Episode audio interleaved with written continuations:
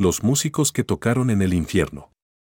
Hola amigos de cuentos y relatos de miedo, sean todos y todas bienvenidos. En esta ocasión les traemos una historia muy popular del estado de Guanajuato, México, ya que nos habían pedido algo de este hermoso estado. Como ustedes saben en Guanajuato y en todos los pueblos y ciudades de México hay músicos populares que tocan en restaurantes, mercados, y a quienes lo soliciten ellos van hasta donde se les indique, tal es el caso del grupo de músicos encabezado por el maestro Miguel Ruiz, el cual en cierta ocasión acudió a cantar las mañanitas a una muchacha de la ciudad, y ahí un hombre muy elegante con aspecto de Catrín los estuvo viendo.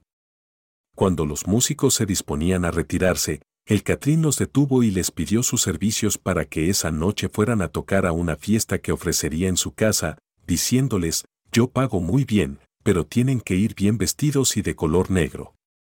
Los músicos emocionados no pusieron ninguna objeción, de modo que llegaron a un acuerdo en el que se verían en esa misma esquina a las 11 de la noche, y así se fueron a descansar y vestir como se los había pedido el cliente como la puntualidad los caracterizaba llegaron a las 10.30 de la noche, y ya reunidos todos en el sitio acordado esperaron, al oír las campanadas de la hora pactada vieron en forma extraña, como ese hombre que los había contratado apareció de improviso entre la penumbra de la noche.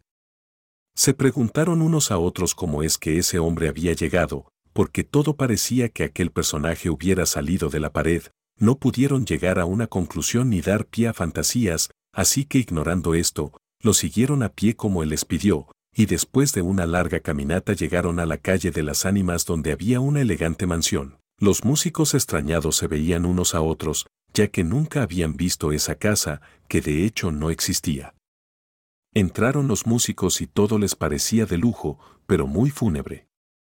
Al llegar a la sala el señor pidió que esperaran un momento y ante la poca iluminación existente en el lugar decidieron sentarse, hasta que unos minutos más tarde salió un sirviente y les indicó que empezaran a tocar un vals, ya que los invitados irían llegando poco a poco.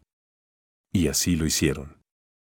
Sin hablar ni voltear empezaron a aparecer varias parejas de una puerta que estaba al fondo, salían bailando al son de la música de vals, y sin pensarlo los músicos dedicados a sus notas se olvidaron de lo que pasaba en la sala, pero al finalizar una melodía echaron una mirada, al tiempo que se hacían más señas entre sí, horrorizados.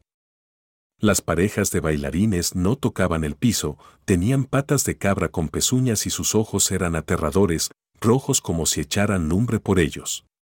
Nuestros músicos sintieron desfallecer de miedo, experimentaban un escalofrío que los paralizó y ya solo querían huir. De pronto una mujer de las parejas que bailaban se acercó a los asustados músicos, y uno de ellos sorprendido la reconoció. ¿Cómo es posible, si es Juanita, hermana de uno de los músicos? Ella murió hace dos años. La mujer les habló en voz baja. Pero, ¿no se han dado cuenta? Salgan de aquí inmediatamente, este es el infierno. Los músicos en ese instante salieron precipitadamente sin decir nada, olvidándose incluso de sus instrumentos.